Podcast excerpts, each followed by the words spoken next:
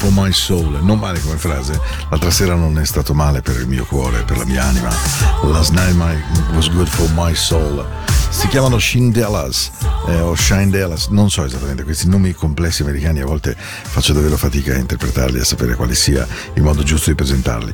Allora, ben arrivati, questa è naturalmente Into the Night, la musica della notte, siamo ai, ormai ai titoli di coda di tutto un anno insieme, un per meglio dire di una stagione, abbiamo cominciato a settembre del 2022, finiamo tra pochi giorni, giugno 2023, io sono esattamente come il grembiule scolastico, eh, entro in azione e finisco in azione insieme ai fiocchi, non ci sono più, lo so, esattamente come non c'è più il calamaio e non c'è il voto di bella scrittura, mi rendo conto, faccio parte del paleozoico, ma se faccio parte del paleozoico vi dico tre cose. La prima, Ivan Elliman, la seconda, Jesus Christ Superstar, lei era Maddalena, poi Saturday Night Fever, lei ha cantato If I Can't Have You.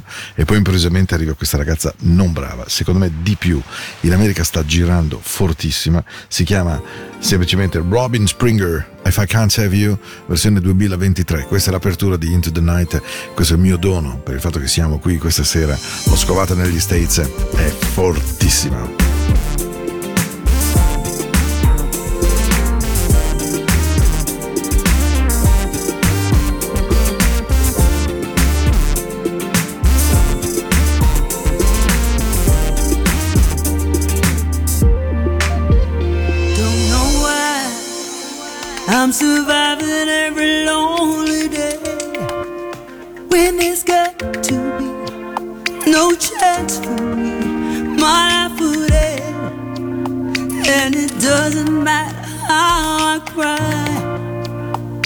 tears of love are a waste of time if I turn away.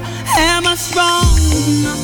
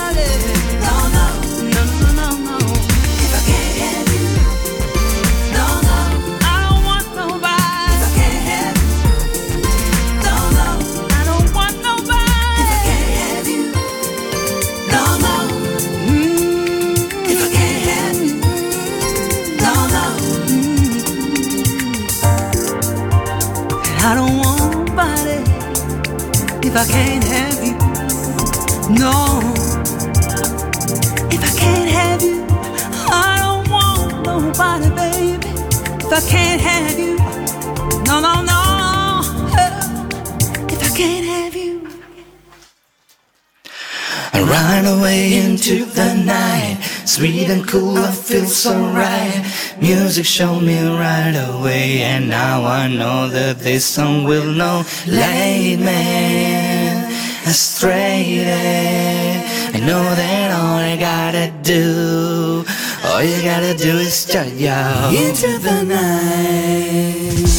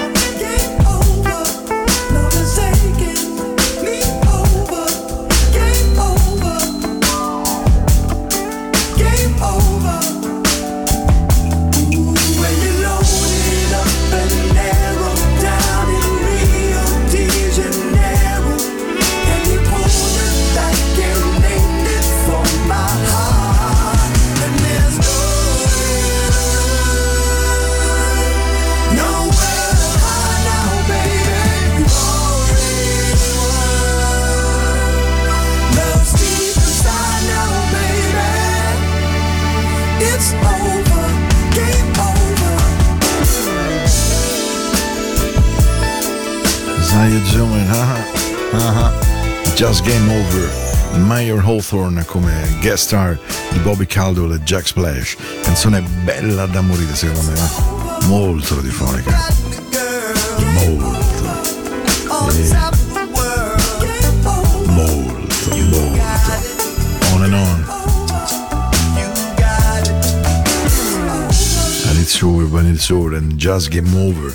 Questa è Into the Night, allora non ci siamo salutati bene perché ho cercato di partire bello, veloce, secco, preciso, bim, boom, bam.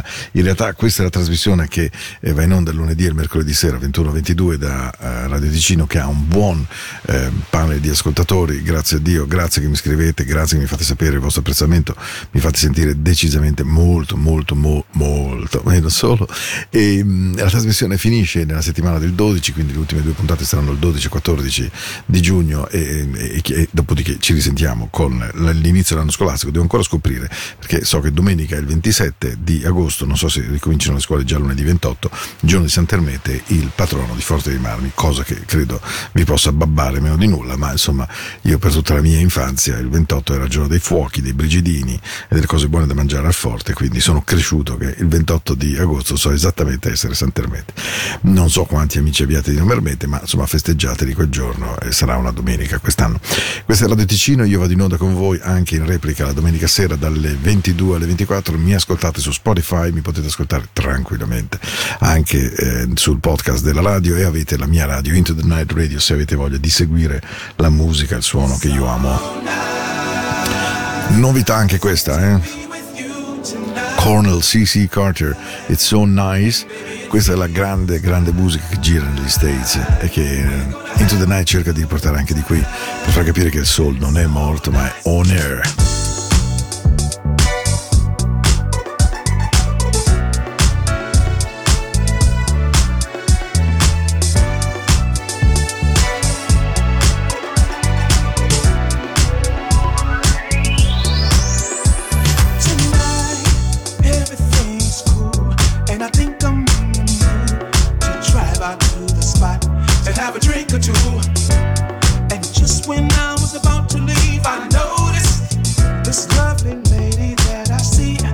focus up.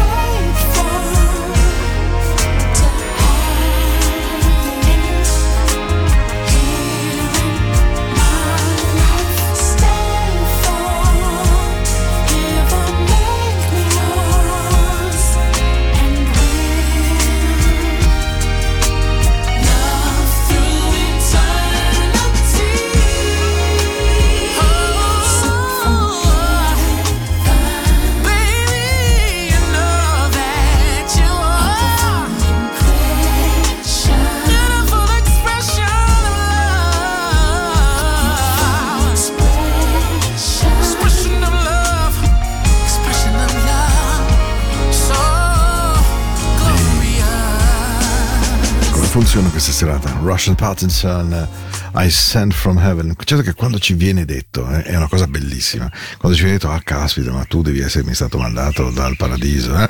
a me non è capitato molto spesso, però insomma qualcuno me l'ha anche detto, ma poco, molto poco. Più che altro la mia mamma, la mia mamma perché era di buon cuore, eh, insomma sono tutti belli i figli di mamma sua, quindi sapete com'è la storia, ma poco oltre, ecco.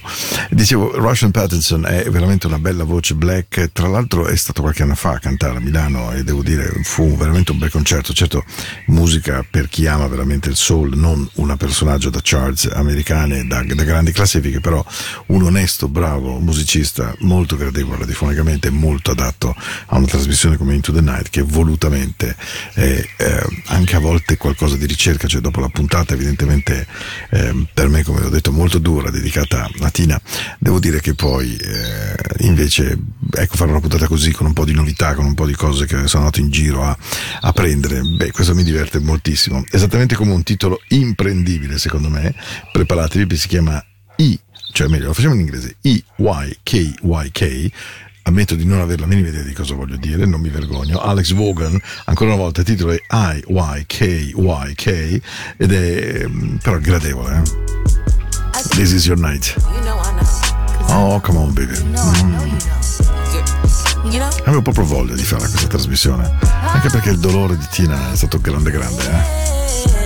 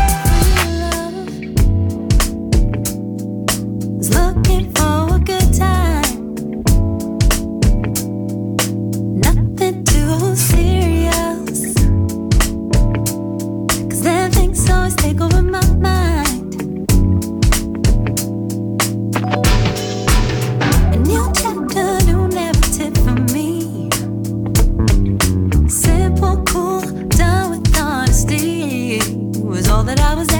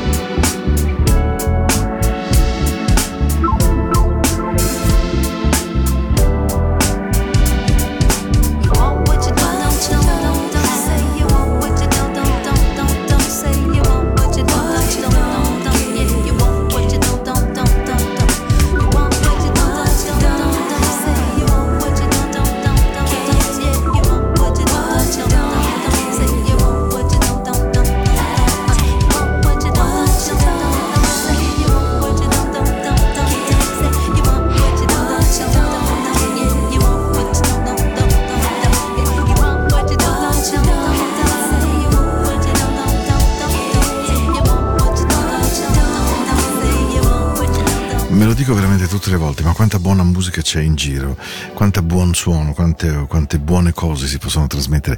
Che bel mestiere è ancora fare il DJ, che bel mestiere stare ancora con voi, cercare suono, tenere compagnia, accompagnare le notti. Questa è Into the Night questa è la puntata del 12 di giugno. Spero che stiate bene, ma sì che è 12 giugno, Paolo è veramente suonato, è il 5, sei avanti di troppo tempo. Mi succede che è un periodo così, leggerissimamente carico, leggermente overcharged. Scusatemi, 5 giugno, naturalmente. Tune Up Your Own Radio. Che bella, quando l'ascolto sto immediatamente meglio. wake up every morning and decide I'm gonna conquer the made I'm ready. The time to win is and distractions keep finding me so easily. The problem is my first reaction. It's not what it should be.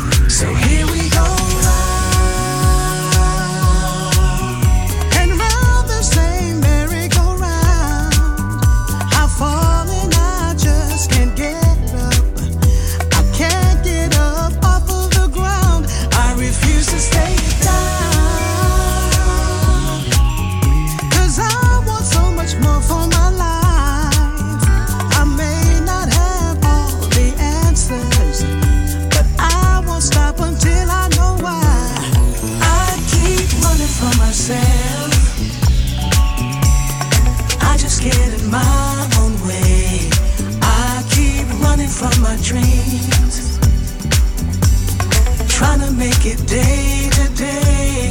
I keep running from myself. I just get in my own way. I keep running from my dreams. Trying to make it day to day. I'm always saying tomorrow will be the day I make that change. I always have the best intentions, same.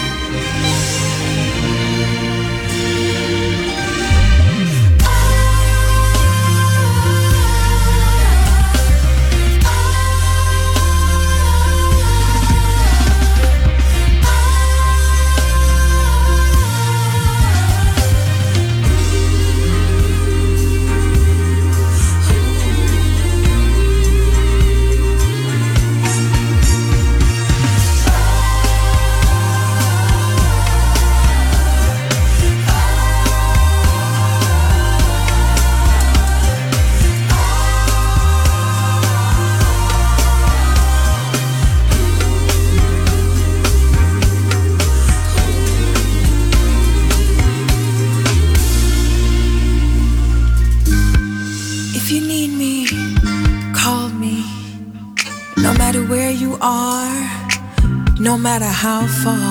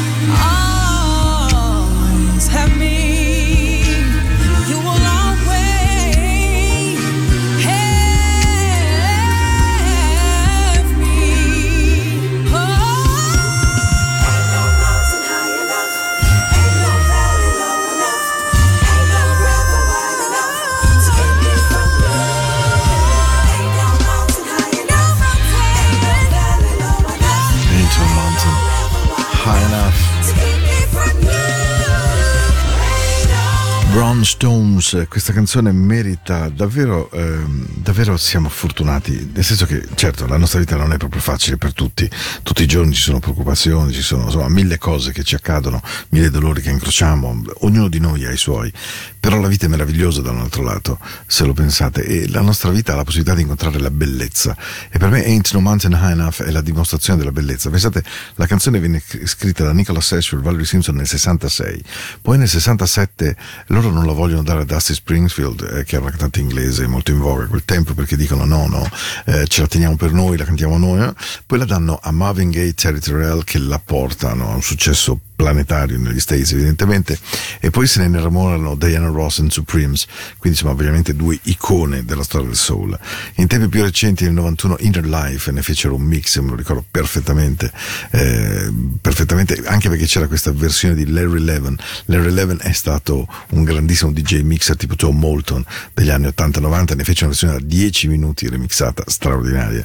Poi vabbè la- di recente sicuramente ve la ricordate nella versione di Whoopi Goldberg eh, con Hill dentro a Sister Act l'ha rifatta anche naturalmente Jimmy Somersville ex Small Town Boy che soprattutto vi ricordate lui personaggio molto particolare di recente addirittura Hocus Pocus l'hanno usata e poi insomma tanti tanti tanti tanti compreso appunto le Brownstones che di recente ne hanno anche registrato una versione live appena la trovo come chicca prometto di trasmettere ma veramente Ain't No Mountain High Enough è la dimostrazione di cosa possa essere il soul americano che cosa possa essere la grande musica che loro hanno un po' come un- un'icona del crooner della musica soul è Phil Perry.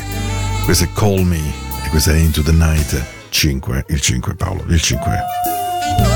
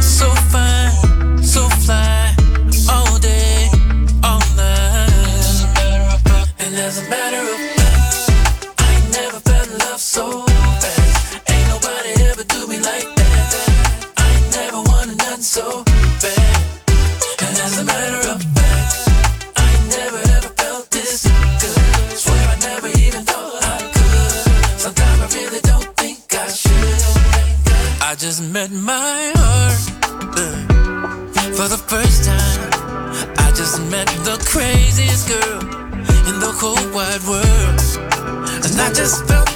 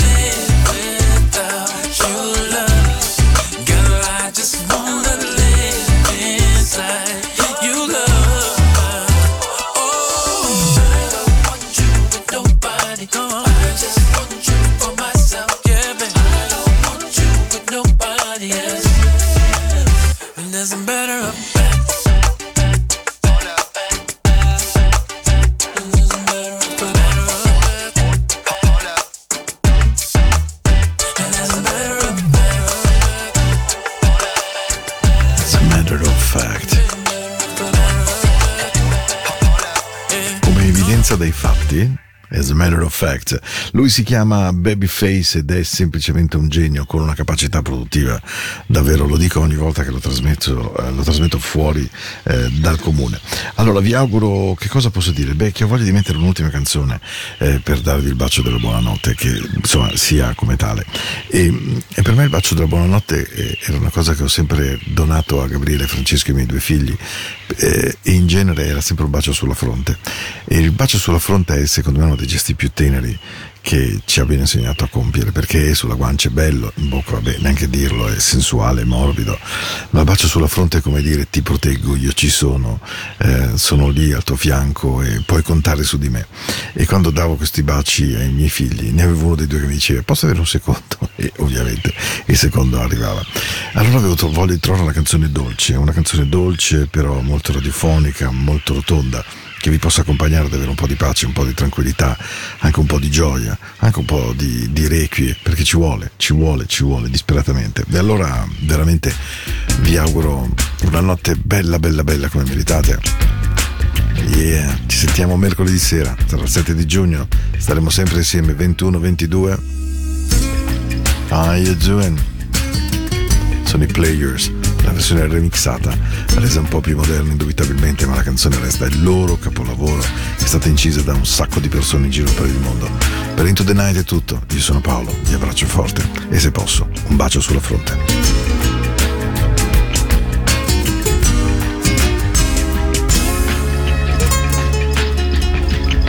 Spending all my nights, all my money going out on the town.